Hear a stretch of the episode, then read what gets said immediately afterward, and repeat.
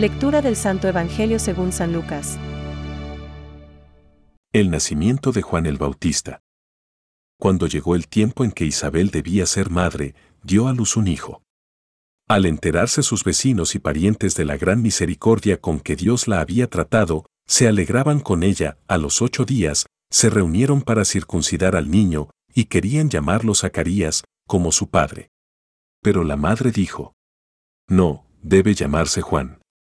Ellos le decían, No hay nadie en tu familia que lleve ese nombre. Entonces preguntaron por señas al padre qué nombre quería que le pusieran. Este pidió una pizarra y escribió. Su nombre es Juan. Todos quedaron admirados. Y en ese mismo momento, Zacarías recuperó el habla y comenzó a alabar a Dios. Este acontecimiento produjo una gran impresión entre la gente de los alrededores, y se lo comentaba en toda la región montañosa de Judea.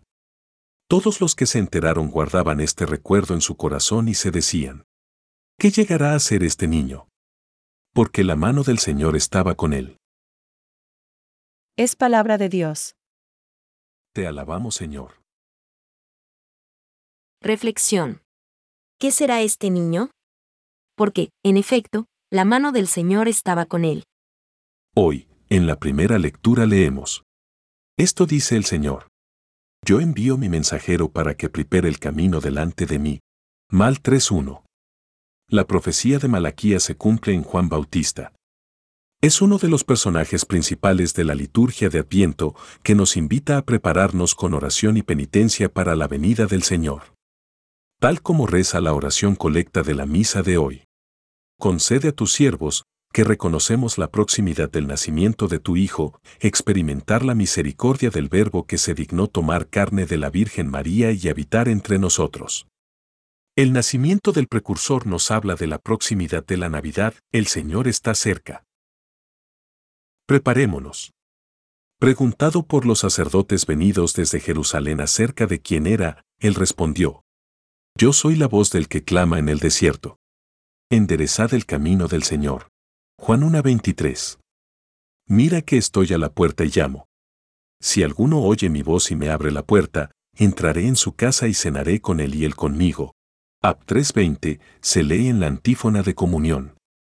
Hemos de hacer examen para ver cómo nos estamos preparando para recibir a Jesús el día de Navidad.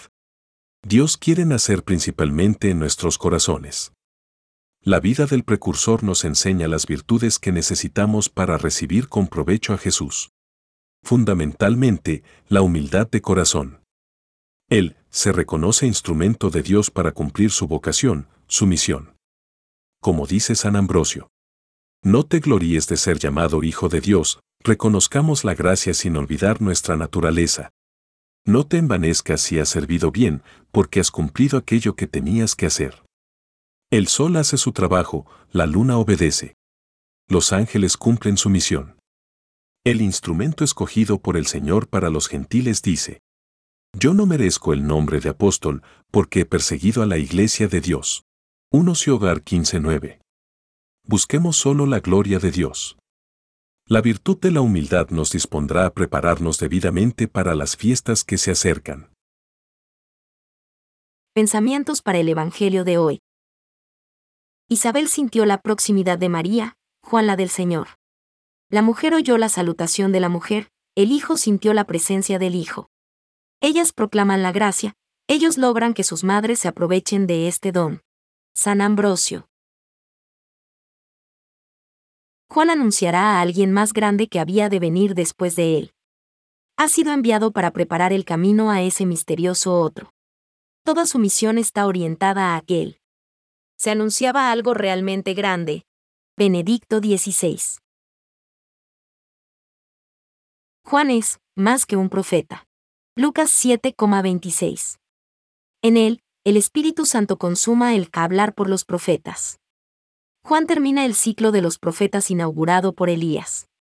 Anuncia la inminencia de la consolación de Israel, es la voz del consolador que llega. Juan 1,23 como lo hará el Espíritu de verdad, vino como testigo para dar testimonio de la luz. Juan 1,7. Con respecto a Juan, el Espíritu colma así las indagaciones de los profetas y la ansiedad de los ángeles. Catecismo de la Iglesia Católica, número 719.